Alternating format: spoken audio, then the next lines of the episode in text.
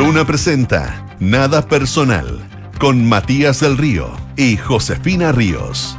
Auspicio de Zurich Global Investing APB y Universidad Andrés Bello, acreditada por seis años en nivel de excelencia. Duna. Sonidos de tu mundo. Bueno, son percepciones. Sí, percepciones de cada uno. ¿Qué tal? ¿Cómo están ustedes? 7 de la tarde, 14 segundos de este martes 28 de noviembre de 2023. Le damos la bienvenida en Radio Duna. Nada personal, José Ríos, ¿cómo estás tú? Como tuna. ¿Tú? Es buena la tuna. Es buena, qué rica es. Pero, pero tiene, hay un componente fundamental para la tuna buena y la tuna mala. A ver. La tuna helada. Ah, sí, tiene La que ser helada. tibia. No, no, la tuna debe ser guardada en el refrigerador. Y es fascinantemente buena. Sí. ¿Y te has Además- con tuna? Sí, y es un cacho. Porque además es una espina chica que cuesta sacarla, es un cacho. Mm. ¿Y cómo parte la tuna? ¿Cuál es la partidura de tuna que haces tú? Yo la pesco, la- le Corte- corto por la, en, lo- en los polos. Sí, en los polos. Ya. Le hago Un corte, unos cortos transversales. Un corte ecuatorial. No, al revés. eh, eh, eh, de, de Eh, los meridianos. ¿Paralelo o meridiano? De meridiano. De, meridiano. De meridiano. meridional, meridional, de arriba hacia meridiano. abajo. Ya, ya. Le hago tres. Ya, Con uno basta porque lo va, lo va dando. No, pero es que a mí me gusta tres porque no quiero. eh, O sea, mini- mi- minificar, ¿cómo no? Hay otra palabra. Hacerlo menos. Eh, Ya, simplificar, simplificar, no, minimizar minimizar, Ya. esa es la palabra. Minimizar el riesgo de la, de la espina. de la espina. Ya. Y así lo hago. Hay una cosa, psicológica. Si tú tienes tres tunas, tienes muchas ganas de comer. Mm. Debe ser que hoy día retomé mi terapia, por eso que estoy terapéutico. Eh, ¿Y hablaron de las tunas? ¿O no, no, no, te sería- acordás- te teníamos acordaste- otro problema bastante más complejo ¿Te acordaste cuando te dije como tuna, ya? Si tú tienes tres tunas, tienes con el antojo, las compraste, ahí, ta- listo, dejas, sacas la chaqueta, Mm. tum, tum, pescas las tunas, las pones en un plato, te las vas a comer, sacas cuchillo, sacas tenedor, pones las tres tunas. Eres de aquellas personas que pela tuna, come tuna, pela tuna, come tuna, pela tuna, come tuna, o pela tuna, pela tuna, pela tuna y se come las tunas. No, yo pelo las Es tres. que es fundamental. son Yo dos pelo, no, no, no, no, yo pelo las tres Ya. y, y después y ahí me las como. ¿Tú? Yo también. Sí, po. Pero es que pero ahí ya empieza el rollo, ya empieza ya la cabeza a darle vuelta por qué tan obsesivo y tan maniático. Bueno. Si usted no tiene ganas de ir a pelar la tuna y comerse la primera que peló. no mientras- puedo, no Y sé. mientras se está comiendo la primera, empieza a pelar la segunda. No, primero es que yo no, no, no, yo como, termino, o o no puedo comer y Pero estar ese pelando orden- tuna. Pero ese orden alemán, ese orden. Sí, tiene que Ese ser. orden de que tiene que estar las tres Las peladas tres. y luego me como sí, las tres. Sí. Yo creo que Y de hecho las parto y veo cuál como que se ve más buena. Y parto ya, por esa esa. ya, ya, y otro. va- seguimos en terapia, pensé que en terapia viene más rato. Eh, eres de los que te llegan un plato o te comes un- te compras una bolsa de cereza, Ya. que las das vuelta en un plato, las lavas, Sí, tú, sí, las echas, están preciosas, ricas. Te, sí. ¿Te comes las más lindas primero o las más feas primero? Las más feas. Y dejo las más Yo lindas para el final. Hoy somos súper parecidos, Matías. Sí, es que me gusta dejarlas ricas para el final. ¿Te das cuenta? De, divide a las personas eso. ¿Ah? Pero por qué, Javier, ¿de pero por qué no, no, pero es que no se dieron cuenta que ustedes cuando entraron a la radio le hicieron un test largo donde respondieron cosas. A mí no me hicieron ni un test. Entonces derrocha. Sí, pues, como que no. Ah, para entrar a la radio, no. Sí. Una vez me pero Si sí, es que sí, pues, en Copesa, la, la verdad que me hicieron test de rocha. ¿A ti te habrán hecho? Pero más arreglada que me hace cumpleaños. No, no, no, no, no, no. A mí ya me la habían hecho. A mí Tete yo- Rocha. Ella le hizo Tete Rocha al jefe, a ver qué jefe elegía. Es que no estoy cachando el nivel de la José Río. Es que como nosotros, que postuló, que vino para acá. Sí, está bien. Va, concurso No, público. lo que pasa es que no, yo alta quiero- dirección. Yo quiero, yo quiero aclarar esta situación. Yo trabajé en Copesa muchos, Ya. muchos años. Por lo tanto, Me fueron a buscar a la casa. no, ¿No? no, no, no, no, tuve que hacer un casting que me hiciste tú. Yo. sí, pues, tú me hiciste un casting, tú me hiciste un casting. Bueno, el casting, bueno, Ah, el casting, sí. Tú me hiciste un casting. No, si me llamaron, hoy está esta posibilidad, te tinca, pero primero tienes que, tenemos que probar. Y dije, esto es como un casting y tuve que hacer un casting contigo. Y me acuerdo hasta lo que me preguntaste. Estaba muy nerviosa yo. ¿Qué te preguntó? A ver. No, conversamos y de repente algo de la Ángela Merkel y me dice, tú estás como la Ángela Merkel. Ángela. Ángela. En ese minuto dijiste Ángela. No, ahora no ya, creo, no ahora ya creo, aprendí. Porque tú sabes que yo soy alemán. Sí, Un poco más oscuro, pero soy alemán. Ya. Y yo te dije, y tú me dices eso por lo temblorosa. Y, y, y lo sé, y, y me acuerdo de eso porque yo estaba muy nerviosa y tú me dijiste que me, me parecía la Angela Merkel, que no tengo nada que ver. Entonces yo pensé que, porque está en la época que le dan los Mujer- temblores. mujer de hierro, Ángela. mujer de hierro. Y yo estaba muy ¿Y nerviosa. alguien más habrá venido a ese supuesto casting?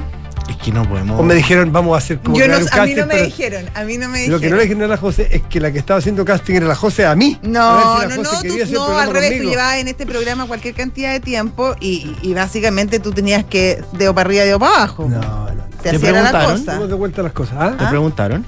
Sí. Por supuesto que le preguntaron. Y- una manda para que resultara.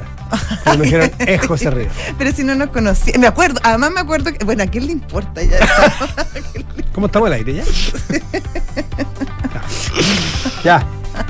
Eso, no, pero las personalidades. eh, ¿Sí? A mí me, entretiene mucho ese tema de las sí, personalidades. a mí también. De los que se comen las, las guindas o las cerezas, le dicen ahora. Cerezas. A las cerezas, cuando era chico, todo eran guindas. Guindas, todas no había ser, no. Ahora, ahora incluso Ahora que importamos le decimos como cereza. hasta pala- hay unas que le dice como corazón de paloma, unas cosas, una citiquería Claro, porque hay unas enorme. que son negras y unas blancas, ¿verdad? Sí, yo sé, pero Pero ya. Yo soy más viejo, yo todos les digo durazno. Ahora uno dice nectarín, durazno.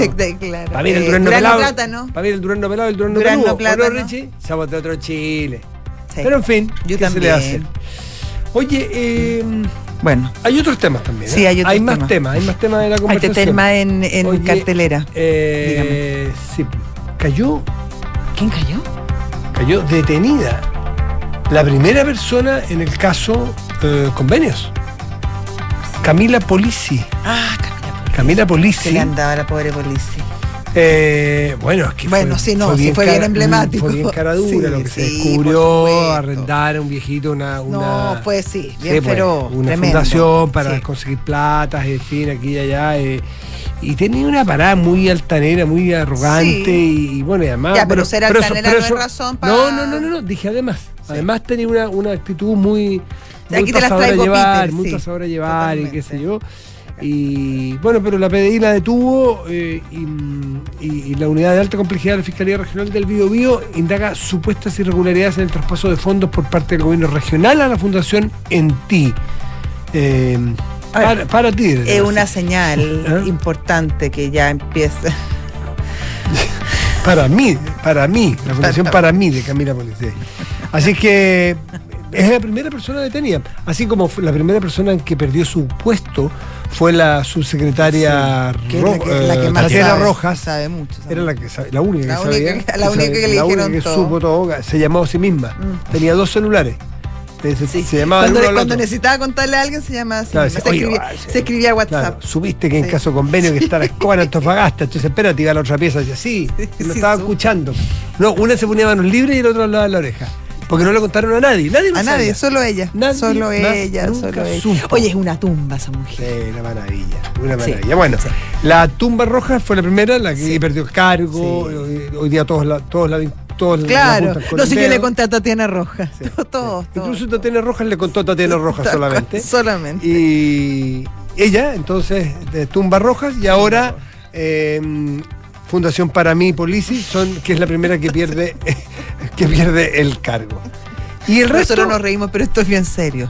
Sí, Sí, pero sí, esto es que es esta hora, esta hora hay que hacer un poquitito de, de- No, yo no me río. Yo no me río. Bueno, yo sé. Ya. Ya. Eso, eso es como una noticia relevante del día porque, Porque una señal, porque no deja de ser emblemático que sea la primera. por supuesto, por supuesto. Sí. Oye, el, viste que el, el presidente de la República tuvo ahí un, hasta un entrevero importante con su ex mejor amigo. ¿ah? Eh, Sí, sí. Es que.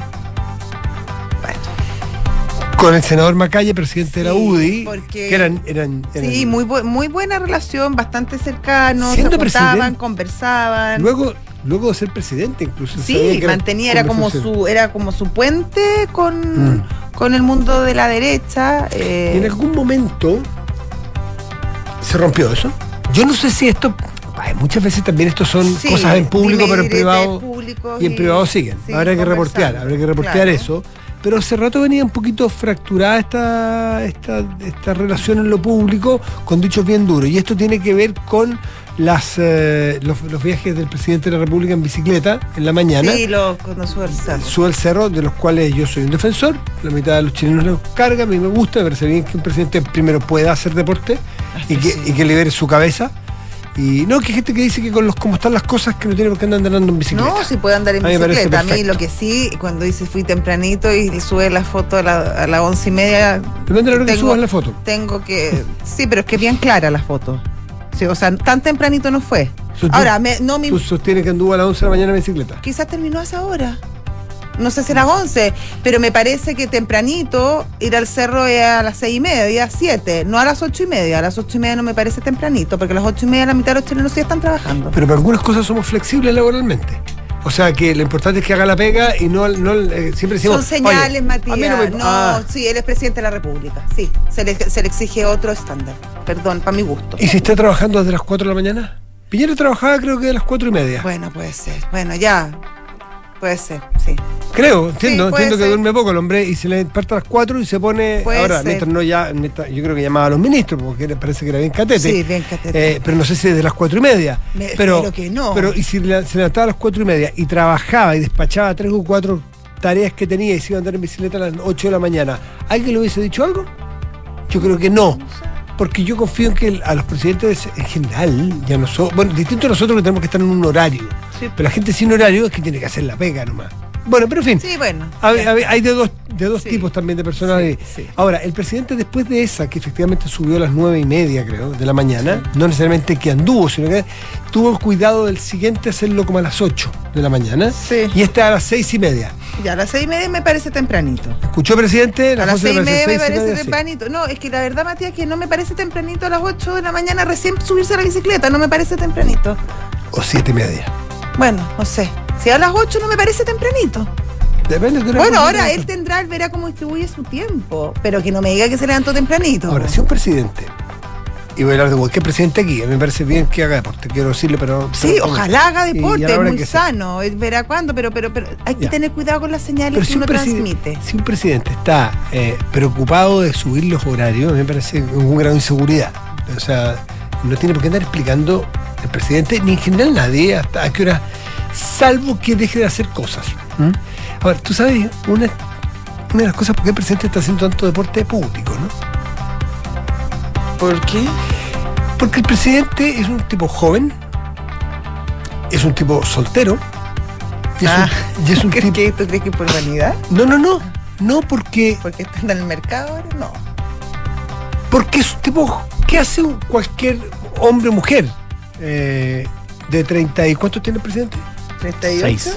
¿37? 37, que está soltero, termina su pega, ¿qué hace? Sale se junta con los amigos, puede salir a tomarse un pisco sour, una cerveza, un vino, una bebida y, y, y- y carrete, carrete se refiere socialmente, no carrete.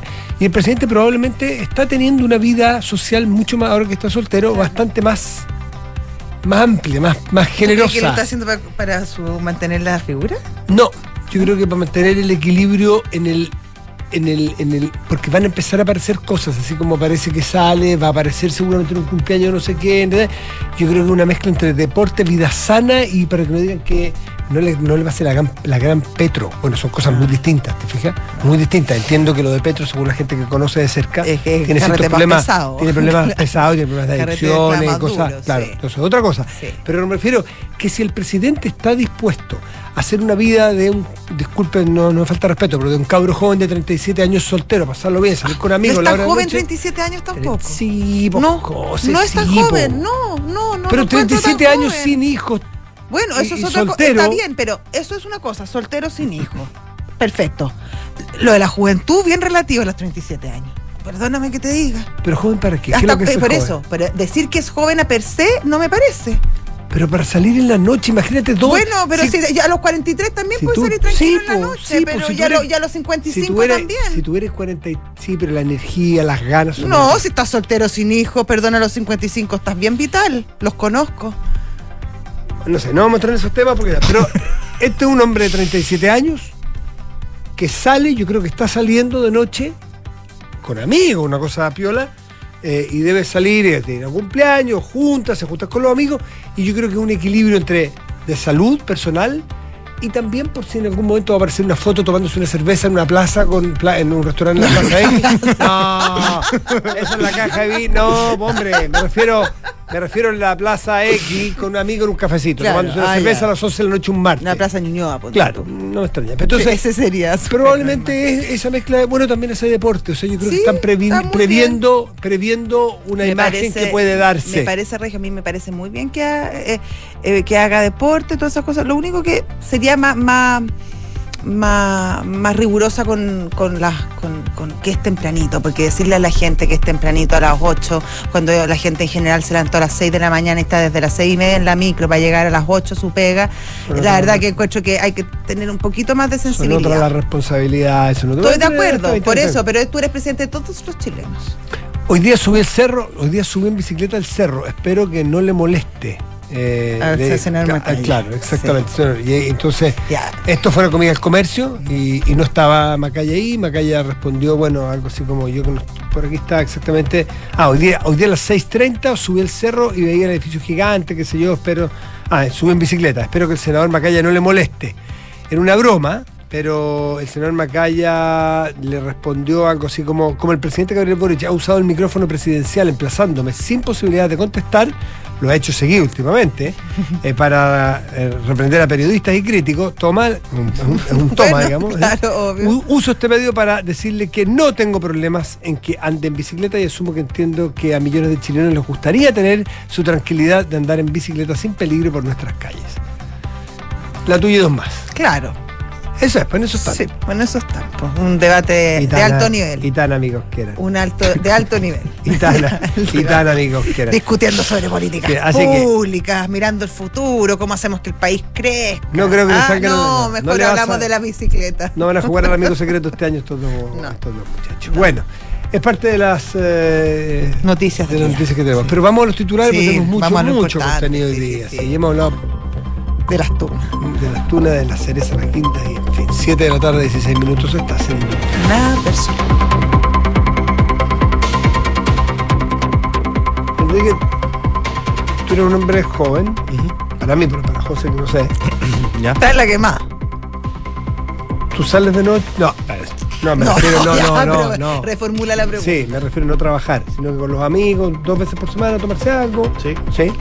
Yo no tengo ningún problema, ni con que el presidente ande en bicicleta, ni que con que tome Y si anda en bicicleta a las 8 de la mañana, ¿tienes problema? A las nueve y media. No sé, no, yo creo que puede organizarse. Y también yo no encuentro nada de malo que. Nosotros acá en Chile tenemos un rollo con, con la gente que, que sale con los amigos de noche, como que quedan como irresponsables, ¿no? No sé, hablo en general, pero en otras partes del mundo es. ¿Se pero acuerdan la presidenta de, de dónde era? ¿De Finlandia? No, no era de Finlandia. Ah, pero es que La- se que- un carretón, pero su buena brutal, sí, fiesta. Sí, pues. Su Sí. buena No, fiesta. sí, sí, Enrique no participa ese tipo de cosas. No, no, no, yo no. Vamos, Pero. Soltero. Tenía razón de divertirse en la fiesta también. Pero por soltero, ¿escuchaste? ¿No? No, ¿No sí, soy soltero. Ah, ya. Suegras de Chile, calma. Tenéis, pa- tenéis patria. Vamos, Enrique. Ya, vamos con los titulares. La defensa del general director de Carabineros Ricardo Yañez solicitó su sobreseimiento definitivo en la causa que investiga la Fiscalía Metropolitana Centro Norte por los supuestos crímenes de lesa humanidad durante el estallido social del año 2019. El abogado Jorge Martínez ingresó el requerimiento ante el séptimo juzgado de garantía de Santiago, que fijó audiencia para el día 19 de enero. Y la expresidenta Michelle Bachelet sostuvo que la propuesta de texto constitucional es un retroceso para los derechos de las mujeres, ya que puede declarar inconstitucional la ley de aborto en tres causales. Bachelet recalcó que las mujeres no podemos permitir un retroceso así de nuestros derechos, no podemos volver atrás y no podemos arriesgar un derecho que tanto nos costó. Noticias del mundo. El primer ministro de Israel, Benjamin Netanyahu, dijo que su país ha liberado hasta ahora 74 rehenes, de los cuales 50 son mujeres y niños. Netanyahu añadió que Israel debe completar sus objetivos en la guerra, que incluye la liberación de todos los cautivos, la eliminación de la organización terrorista Hamas por encima y por debajo de la tierra, y por supuesto que Gaza no vuelva a ser igual.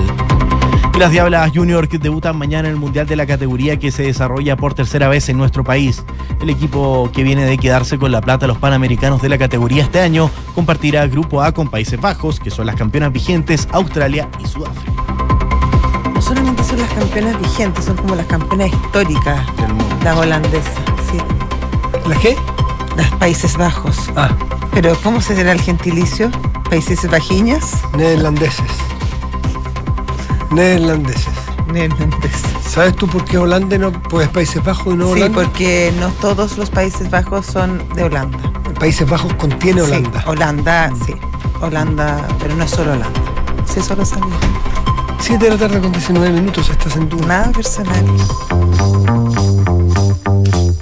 Son los infiltrados. Los editores de la tercera están en nada personal. Gloria Faúndes. ¿Cómo estás, Gloria? Bien, ¿cómo nosotros. están? La veo muy seria la Gloria pero hoy. Sí, vino, a poner la seriedad, la, la cuota de seriedad que se La necesita. cordura que este programa necesita. La Sí. cuota de cordura que este programa necesita. Sí. Que uno venga con toda la buena voluntad a esta radio. No, y la agarre No, y. No, no, no, Es muy que por se el contrario, yo lo está- agradezco. Se nos está haciendo una autocrítica como el presidente. Sí, se tal nos cual. estaba yendo las manos Sí. un poquitito la. Estamos haciendo una Sí, autocrítica. sí, casi partimos de nuevo la grabación. Porque se nos estaba yendo las manos. Hablemos de la vocera Camila Sí, ¿Por qué? ¿A Vallejo. propósito que se fue las manos algo? No. No. No. Mira, la verdad es que el rol de la vocera, el rol que ha desempeñado Camila Vallejo, eh, ha sido un tema que reabrió por estos días el senador Lagos Weber a propósito de un cuestionamiento a su desempeño. Pero lo cierto Pero es que las aire, ¿no? críticas- Hace es que, rato. no, desde siempre. Claro, hace rato.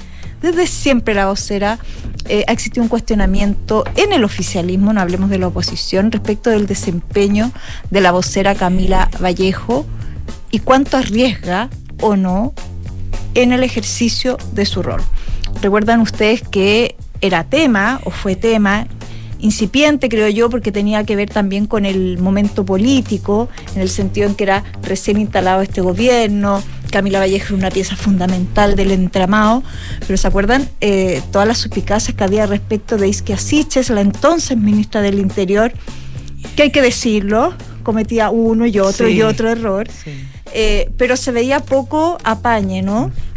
De la vocera Vallejo. Es decir, este ha sido un tema desde siempre. ¿Qué pasa ahora? Que la crítica, que yo creo que ha tomado fuerza, de hecho ahora públicamente varios gente del socialismo democrático lo dice abiertamente, que ella suele ser eh, más portadora de buenas noticias Como un dicho que chileno, winner. Hay un dicho chileno para esto. que- Winner. Un dicho muy coloquial que siempre se la lleva pelada.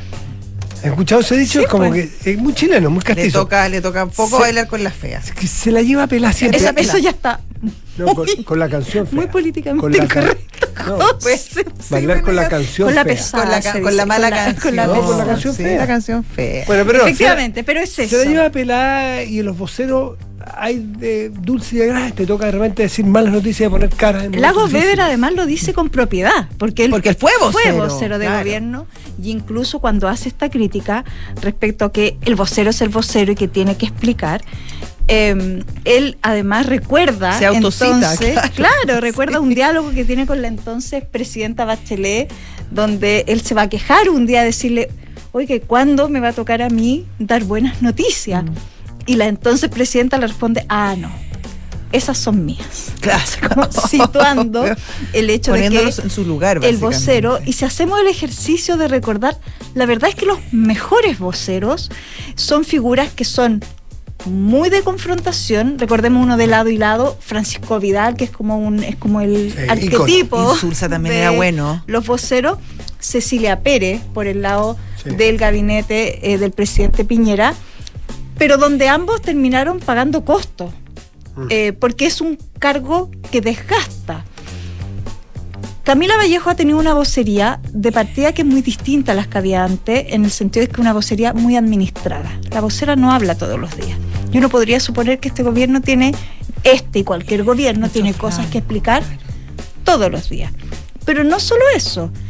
Pero Es, Tiene un presidente que habla todos los días también, prácticamente, y no todos los gobiernos han sido así.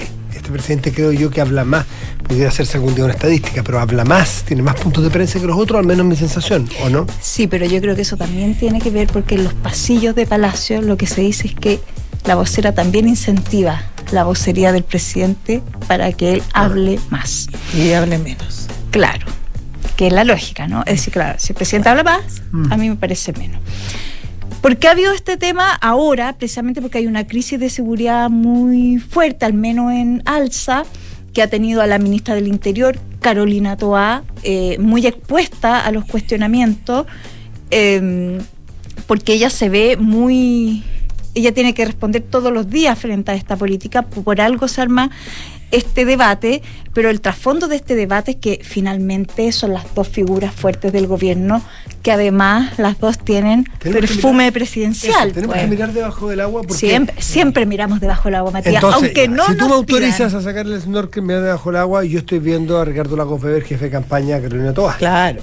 Y él y, y, todos los que salieron a respaldar a, a la ministra, que es la mujer fuerte de una de las alianzas del gobierno que es el socialismo, democrático, No tiene otra figura como Carolina Tobá y las elecciones no son muy lejos. Por lo tanto, pronto tienen que ir poniendo en el partidor ya los, los competidores. Claro. Y Camila Vallejo, en, su contraparte, es la figura con mayor perspectiva del otro lado de la alianza gobernante, que es el Frente Amplio, el PC Sumemos que ambas tienen una relación de mucha cercanía con el presidente por razones bien distintas, ¿no? Eh, Carolina Toá llega a su puesto en un momento de mucha fragilidad del gobierno, acuérdense que había perdido el plebiscito, entonces ella se transforma en una suerte de conductora política. Eh, y Camila Vallejo yo creo que ha ido mutando eh, hacia como la contención también un poco emocional del presidente, en el entendido que su equipo eh, cercano, el que él definió como su equipo del primer tiempo, ya está todo fuera. sobreviviente. Se evaporó, se fue. Ese, equipo se lo llevó el señor, claro, como equipo. Así y, Camila Vallejo sigue ahí. Ya, yo creo que se han mezclado cosas para la vocera que ha tenido malas semanas además porque ha cometido errores la vocería. Es decir, ya no solo hay un cuestionamiento sobre su desempeño en el entendido que es un desempeño que es poco recurrente, que aparece poco, esa es su crítica. Y sale como con estos programas que hace que son bien simpáticos, pero, pero básicamente este que va con el micrófono y entrevista a los otros ministros. Camila Periodista. Camila Periodista, claro. Y eh, cuando el resumen de la semana, que son puras noticias buenas en general, eh, ha sido inteligente para ubicarse eh, mediáticamente. Bueno, por eso te digo, hay gente que dice que eso es toda parte de una estrategia. ¿Cuál es el tema ahora que ha cometido errores? Es la última semana lo que atizan más bien los cuestionamientos y, se produce este embalontonamiento también del socialismo democrático que sale a criticarla abiertamente. Sus errores están muy a la vista en todo el tema de las expulsiones, donde el gobierno cometió varios eh, eh, errores en, en el sentido de que dio varias versiones sobre lo que estaba pasando y si los migrantes estaban expulsados o no estaban expulsados. Y dos, a propósito también que fue súper mal evaluado todo el enredo que se armó a propósito de la asistencia del presidente Boric a cambio de mando de Javier Milei. Porque la verdad es que en el gobierno nunca hubo duda de que había que ir un cambio de mando de un país eh, tan hermano y con tanta eh, relación entre Chile y Argentina. Pero y ahí, como que a ella le jugó un poco quizás la ideología y, se traspapeló sola en el sentido que dejó como una puerta abierta la posibilidad de no ir. Estamos viéndolo. Claro, cuando en la moneda siempre dicen que nunca estuvo en cuestión que el presidente Boric pues fuera al cambio de mando. Un error no forzado de proporciones, ¿no? ¿Y por qué no habría de ir? ¿Acaso no es democrático? ¿Acaso no es un país importante? ¿Acaso no es legítimo? Claro, piensa distinto a ti, pero así que bien, a ti no viene no sé si fue la Cancillería o el propio presidente. ¿Mm? Así que Oye, y, también no dejemos afuera eh, a este tema de que cuando se producen estos vacíos, particularmente en las vocerías, claro, en este minuto es Carolina Toala que recibe más los empellones eh, generalizados, pero ¿se acuerdan que en un minuto el ministro Cordero, el ministro Cordero también ofició de vocero y hasta había como un juego respecto de él? Con todo el tema fundaciones, convenios, sí. Bueno, ministros solidarios, todos ellos entre sí, creo yo, eh, han señalado, en Ponte tú en el caso del propio Cordero, señala que él entiende eso, porque hay ciertas complejidades en ciertos temas que alguien por ser abogado los puede explicar. jurídicas. Claro, mucho mejor. Eh, y, eh, y la misma Carolina, que yo creo que ha mantenido eh, estoica su posición respecto de salir al frente. Por lo demás, la ministra Toa tampoco es de esas políticas que se guarda mucho, ¿no? Es, poco cuidada en eso, que ahí podríamos sí marcar otra diferencia de estilo muy fuerte entre ambas.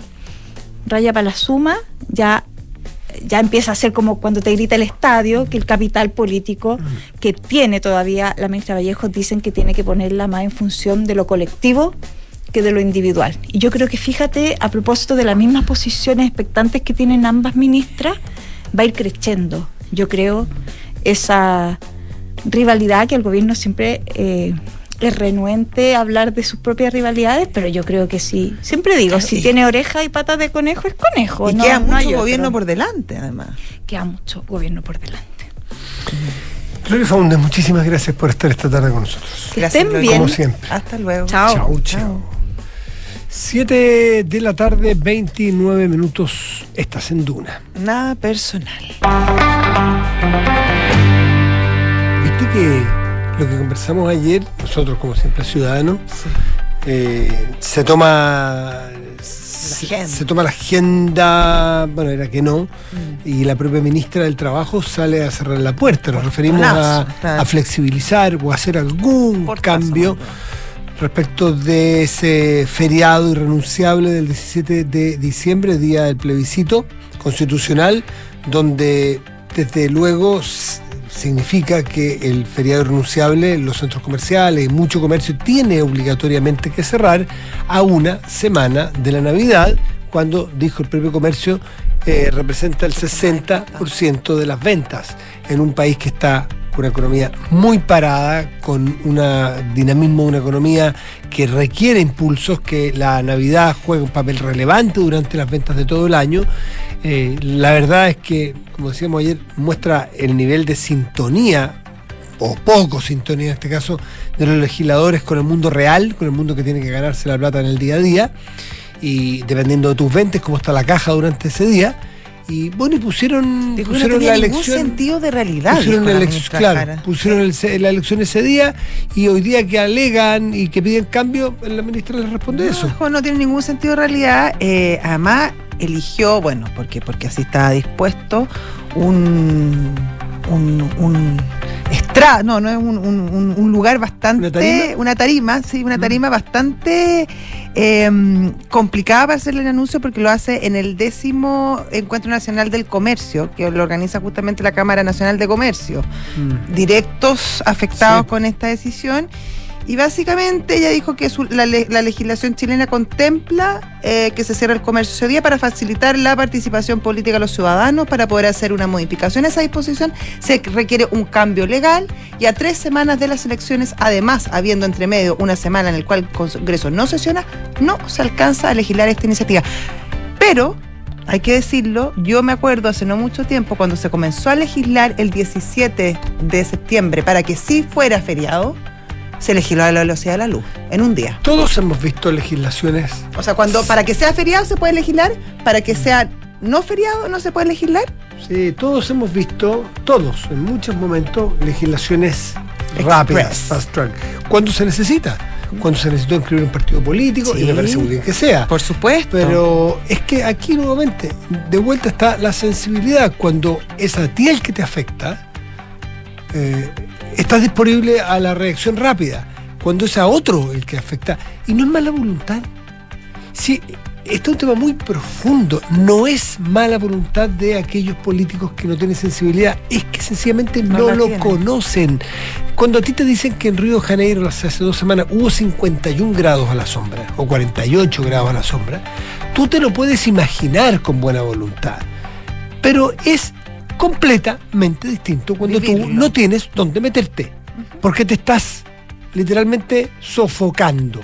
Bueno, cuando tú tienes ventas que no te está permitiendo pagar el, el- el- local, no te está permitiendo pagar a tus empleados, y estás teniendo que pensar si sigue o no con el negocio, echar a sus empleados, con lo que ello significa, y buscarte un trabajo para adelante porque tu comercio no están dando las ventas, son dos perspectivas distintas. Por eso, no, insisto, no es por mala voluntad, sencillamente porque hay algún grupo de personas que se ha dedicado en buena hora a la política, que es muy útil, que nunca han estado en el sector privado y nunca han tenido que levantarse a ganarse el pan de ese día.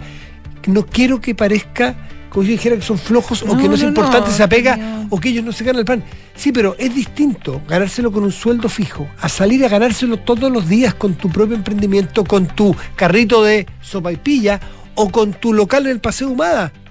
Eh, y que tú tienes que enfrentar a 10 vendedores ambulantes afuera que venden lo mismo que tú, pero sin pagar impuestos Oye, con afuera. 11 meses a la baja en el comercio. Claro. 11 meses a la baja. Eh, dicen los líderes de la Cámara Nacional de Comercio que esta idea ahora se hizo pública, pero que se venía conversando con las autoridades hace ya un buen tiempo. Mm. O sea, espacio para haber legislado en ese sentido hubo. Y podría haberlo aún si es que, eh, si es que hubiera, hubiese realmente una voluntad de hacerlo. Me contaban, por ejemplo, que el turismo para este verano, eh, hay, hay problemas bastante relevantes con la demanda en reservas, por ejemplo.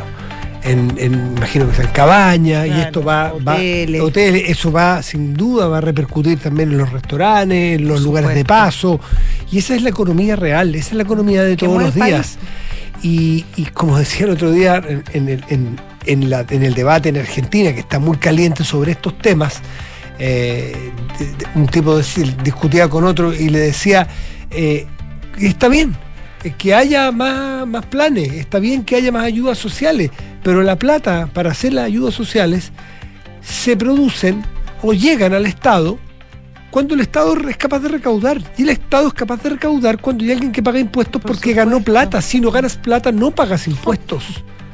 Por lo tanto, es, una- es un círculo virtuoso que si hay una de las partes que no lo entiende, lo convierte en un círculo que se rompe y no da la vuelta completa. Así que creo que es un buen síntoma, ya lo hablamos, no vale la pena repetir, pero hoy día tuvo una respuesta lapidaria de la ministra que ojalá sea más empática eh, con- Sí. y darse una vuelta en la calle y preguntarle a los locatarios de o, o distintos al barrios menos, en Chile. claro, o al menos, Matías, ya, pongámosle que es imposible, que no dan los tiempos. Uno, usar un lenguaje y dos, buscar alternativas. y Buscar proponer, alternativas. proponer planes eh, de alargar quizá la jornada, eh, hacer que el, el sábado sea más largo, no sé, buscar alternativas para eh, favorecer justamente el comercio en esta época. No están pidiendo subsidios, no, No. están pidiendo Están- ¿qué bonos, están pidiendo que los dejen trabajar? no están pidiendo ayuda, tal cual, están, Están pidiendo pidiendo, que los que los dejen dejen trabajar. Es un síntoma en que se está hablando en dimensiones distintas, o más bien es en la muestra que se está hablando en dimensiones distintas. En un país que no crece, insisto, un país muy estancado. 7,36 estás en Duna. Nada personal.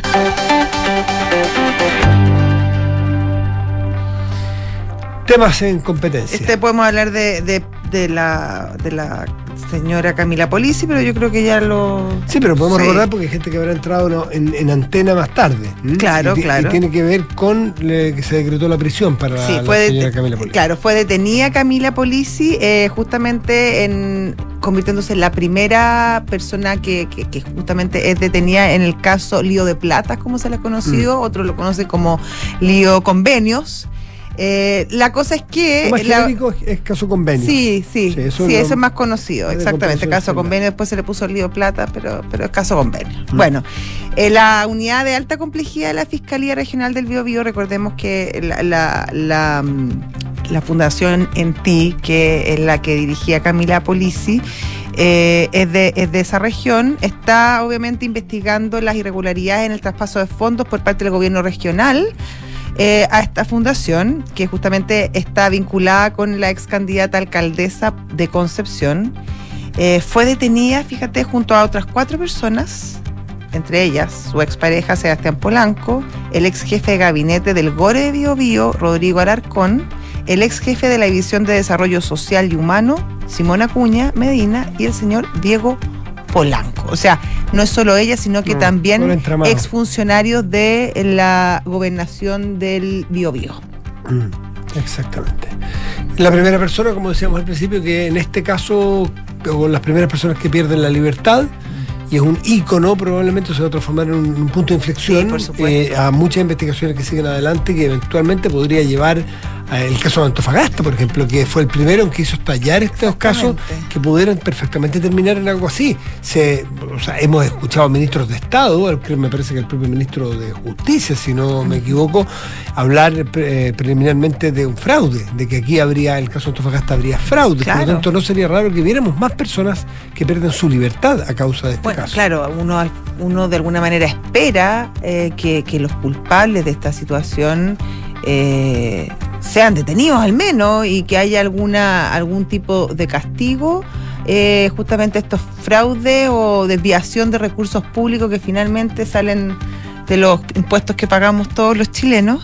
Ahora, el caso particular de Polisi, de, de Camila Polisi, eh, tiene todo un con- componente muy mediático que en alguna en algún minuto la atención que primero se fijó obviamente en Antofagasta después se va a, a Concepción, le dieron muy duro a Camila Polisi porque claro, como decíamos al principio, tiene una actitud ella muy de como altanera y de, de a mí que me investiguen, yo soy inocente, pero claro, se fue descubriendo además que muchas de estas platas se habían utilizado para con, con un objeto bastante pueril por decirlo de alguna manera, con caso de lencería y todo ese tema que obviamente a la gente, porque yo creo que cuando a las personas les dicen se gastaron no sé cuántos millones de pesos, eh, es como un poco inconmensurable, pero cuando tú ves en qué se gasta eh, esa plata, yo creo que tiene, tiene un componente distinto, porque sabes cuánto cuesta que se ganen, etcétera.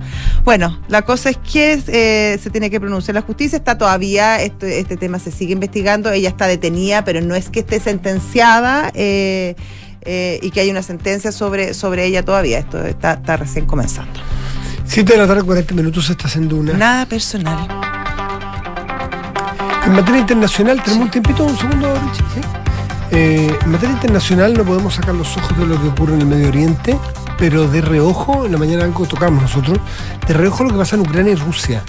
Eh, ayer estuve leyendo unos artículos justamente con, mira, mira la paradoja, una guerra es víctima de otra guerra. O un país invadido es víctima de la, de la, otra, de la otra guerra. Eh, y nos referimos a Ucrania, que vive momentos difíciles porque en un momento se vio que podía recuperar territorio, pilló de sorpresa un momento de Sí. muy alicaído de Rusia, pero Rusia ha, logrado soportar porque, porque Rusia tiene otro, otro tamaño y otro nivel. Tiene, tiene, Y tiene armamento tiene un por ejército, doquier. tiene un ejército 10 veces más grande el ruso que el ucraniano. Ha tenido un- una, entre comillas, suerte de conseguir un aliado que le ha prestado muchísimo, muchísimo arsenal de guerra, que es Corea del Norte. Recordemos el viaje en tren de Kim Jong-un Kim eh, en- con Putin, eh, o, a, o a- o a Moscú, o a, o a Rusia, no sé si Sí. llegó a Moscú o a la, o a la frontera.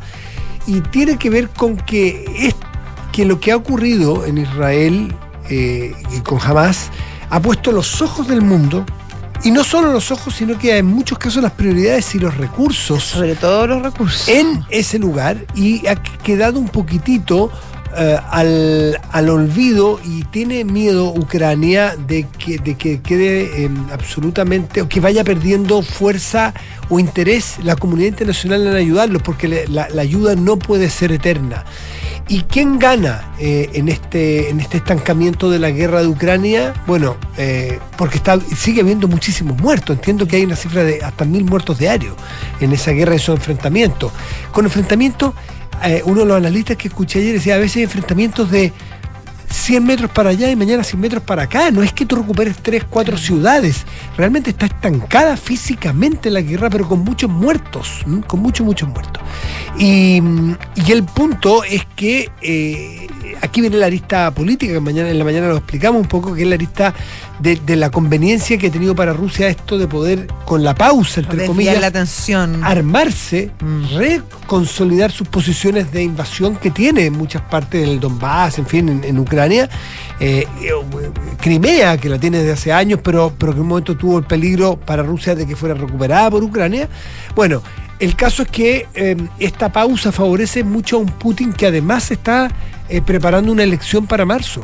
Putin tiene una elección que lo consolidaría por se que, que nadie duda en lo No, más mínimo o sea, que ganar. pueda perder. Es más, le están buscando un rival mayor para que Putin no parezca viejo porque está cumpliendo 71 años. Ese es uno de los temas que tiene. No le van a poner un, o sea, le van a poner al lado una, como a un boxeador eh, así de esos que le ponen a los campeones para que entrenen. Le van a poner un otro rival, un adversario, sparring. un sparring, pero no le van a poner un tipo de 40 o 50 años. Le van a poner probablemente un señor mayor, cosa que Putin se vea Caballero. se vea enérgico, energético, joven, y porque audaz. Para, comillas, postular, pues no va a postular nada, porque va a ganar a lo que se presente, eh, a seis años más, ya lleva 24, por lo tanto nadie le 30 cabe dudo años. que va a estar hasta que se muera. Va a estar todo lo que su energía y su vitalidad le, Le permita. permita. Eh, y ahí, algunos decían los analistas, bueno, ¿qué va a pasar después en Rusia si ya hay restricciones a las libertades cuando logre seis años más? Pero volvamos un segundito a Israel porque se han producido nuevas liberaciones de parte de, de lado y lado. Eh, hubo ahora 10, eh, Israel liberó a 10 palestinos más y, se está estudiando la posibilidad de que jamás, o en la, incluir en la negociación, que jamás ya no solo libere niños y mujeres, sino también hombres mayores, hasta que van a quedar seguramente los hombres jóvenes o como soldados o, soldados. o soldados directamente. Y hay una crónica que trae New York Times hoy día que es particularmente dramática, que es el caso de un niño de 12 años, un niño llamado Eitan Yahalomi, eh, que fue estuvo prisionero hasta hace unos días por Hamas. Fue golpeado y obligado a mirar videos del ataque de Hamas contra Israel el 7 de octubre. Eh, y, en general eh, eh, lo que describe la, crónica son los traumas que vivieron estos niños que estuvieron presos en estos túneles en manos de estos forajidos, porque como actuaron son los forajidos. imagínate por un niño de 12 años cómo te puede marcar la vida. Son las otras cosas que no se ven a veces de las guerras, donde uno ve solamente pasar cohetes para un lado y para otro, pero no ve estas cosas tan íntimas como los traumas. El humanos, sí. Son las 7 de la tarde con 45 minutos. Estás en duda. Nada personal.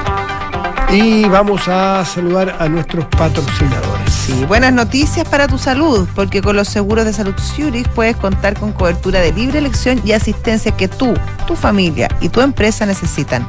Conócelos todos y elige uno a tu medida en zurich.c. La Universidad Andrés Bello, acreditada en Chile en nivel de excelencia por seis años, invita a todas las mujeres interesadas en las ingenierías, matemáticas y tecnología a postular a la beca Ingenia. Infórmate en unad.cl. Hacemos una pausa y volvemos. Estás en Duna. Nada personal. Mi amor, llegaste. ¿Cómo te fue en el médico? Súper bien. Desde el susto de la otra vez empecé a controlarme más seguido y ahora estoy como duna. ¿Ves lo importante que es poner tu salud en primer lugar?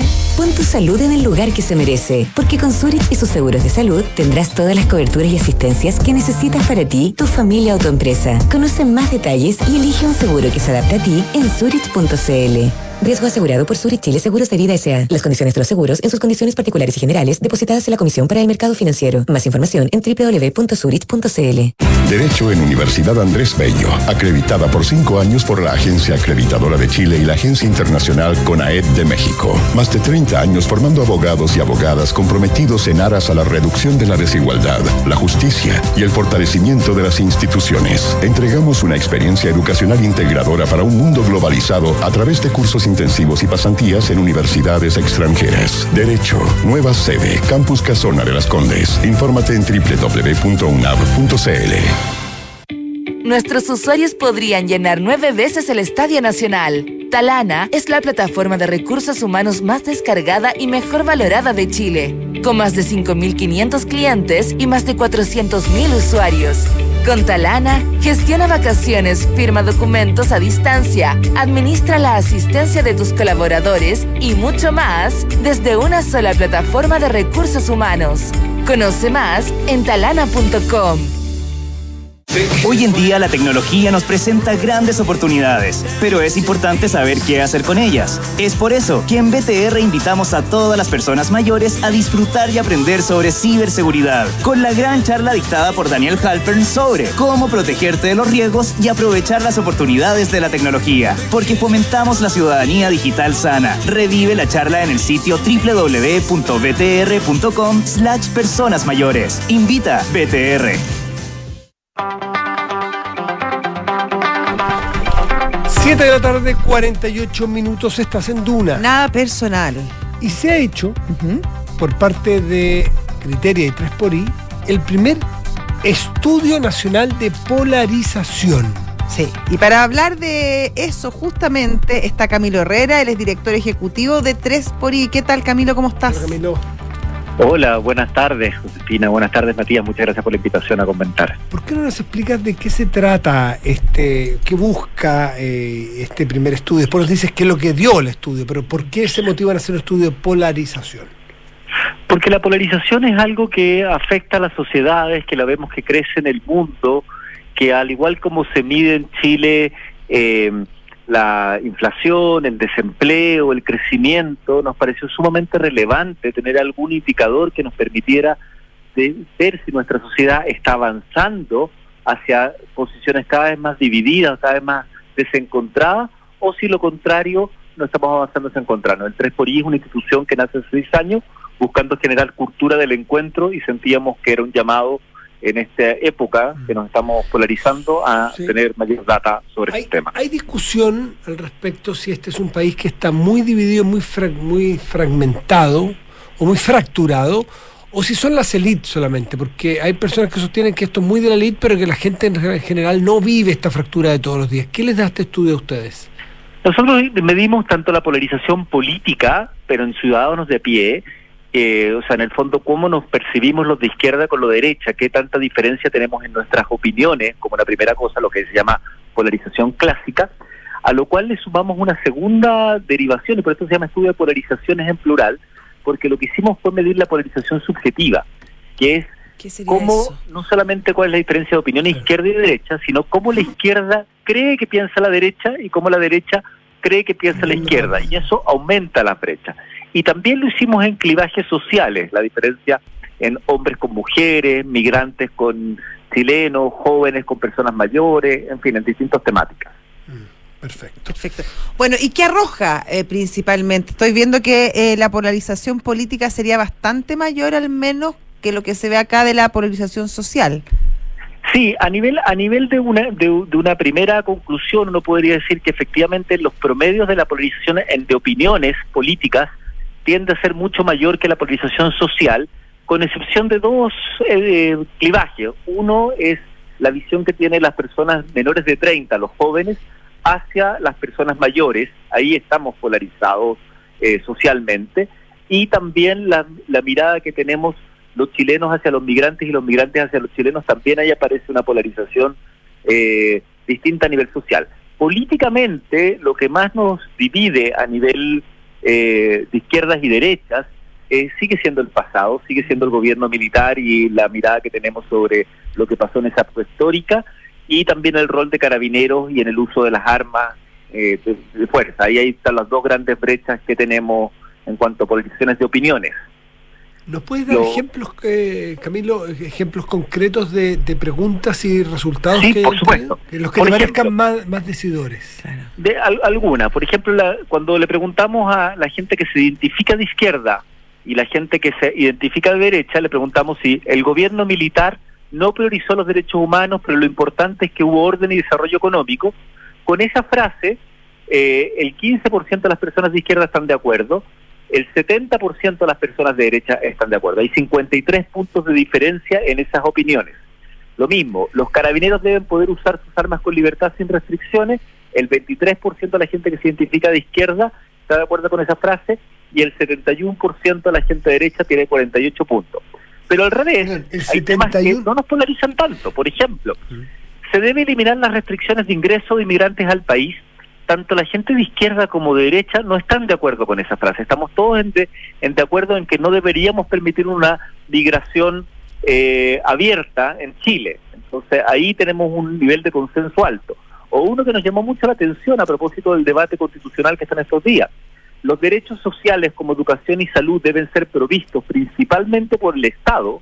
Eso tiene un nivel de acuerdo muy alto, cercano al 85% de los chilenos, donde la gente de derecha está en un 77% de acuerdo con esa frase y un 92% está en, de, de, la gente de izquierda está de acuerdo con esa frase. O sea, en el fondo ahí tenemos cosas donde pareciera que los consensos son mayores de lo que en la opinión pública aparece. Camilo, hay una, hay un, hay una pregunta que, que encuentro bastante interesante, sobre todo respecto y que habla mucho de nuestra desconfianza probablemente como sociedad o las caricaturas que muchas veces eh, la gente se hace sobre uno u otro sector. Y acá está, por ejemplo, el caso del aborto y la pregunta es, ¿el aborto, el aborto debe volver a ser prohibido? Es decir, no debe, no debe permitirse bajo ninguna causal un 44% de la gente de derecha dice que está de acuerdo con esta frase. Pero si le preguntan a la izquierda, ellos dicen que el 75% de la derecha estaría eh, de acuerdo con esa frase. Esa es la, esa la, esa es la polarización subjetiva. Claro, exactamente.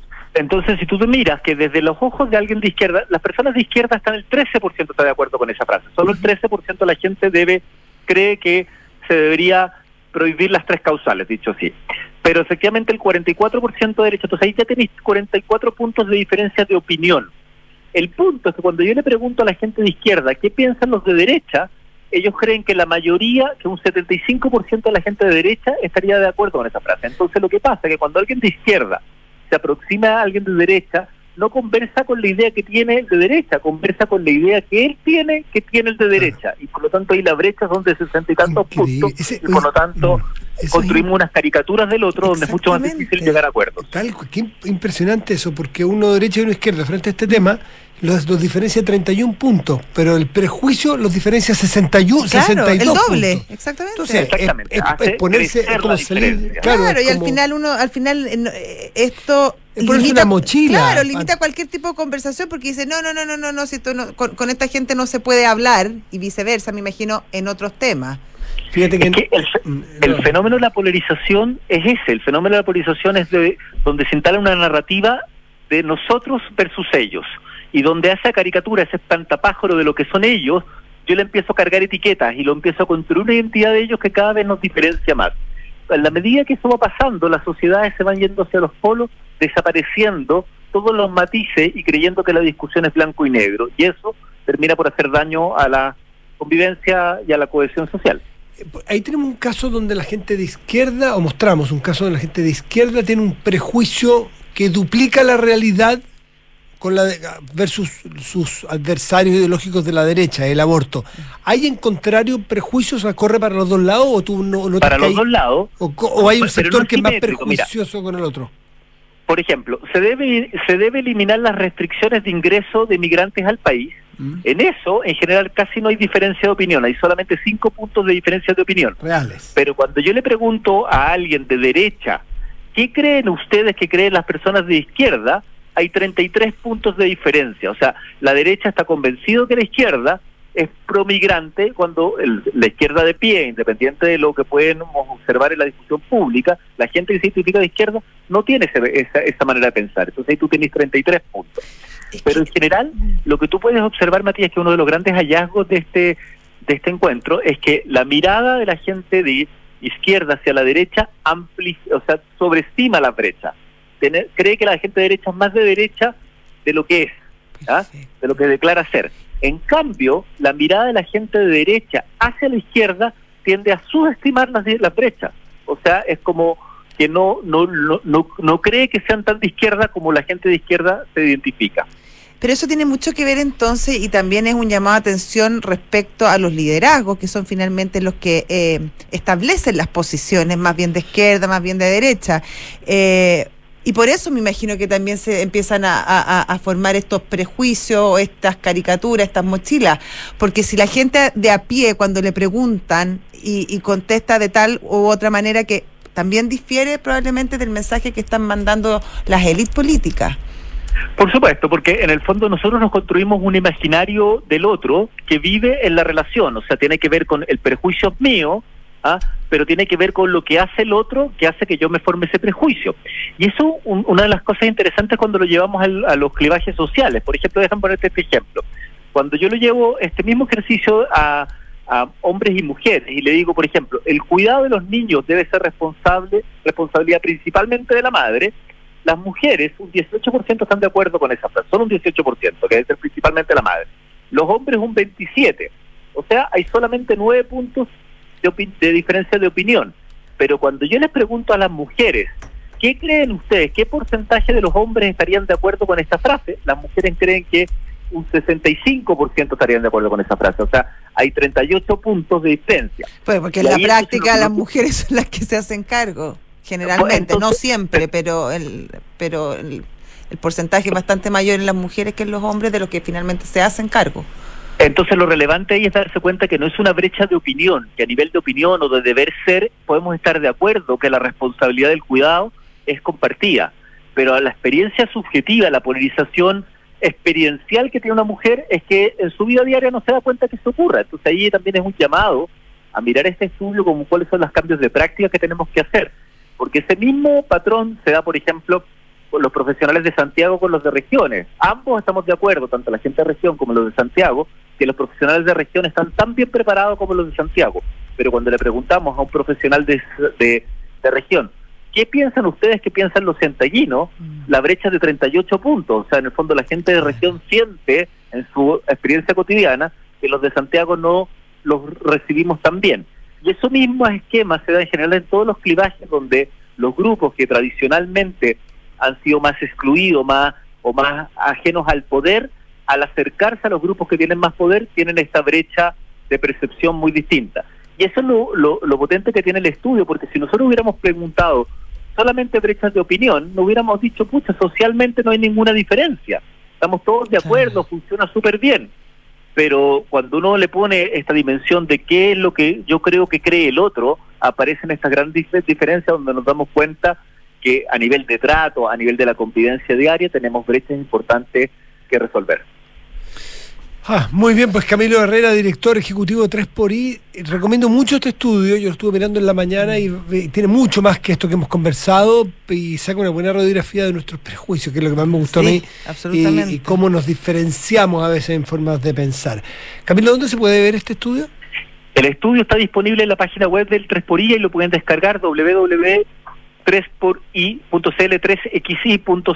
Ahí está el estudio completo, está la base de datos, está el informe, lo pueden descargar. Y nuestro compromiso, Matías, es una vez al año actualizar este estudio de manera que podamos ir haciendo un seguimiento, cómo vamos como país, en qué temas nos estamos polarizando y si nos estamos encontrando o nos estamos desencontrando en nuestra convivencia diaria. Hecho por criterio este estudio. Sí. ¿no? Gracias Camilo Herrera, que esté muy bien. Muchas gracias, Matías. Muchas gracias, Hasta Josefina. Luego. Y Adiós. nosotros nos vamos ya, son Sí. las 8 de la noche. Sí, son las 8 de la De noche. la tarde, Lo que pasa es que como está clarito, Que tengas un muy buen resto de día. tú también, María Matías. Josefina. Chao. Hasta mañana.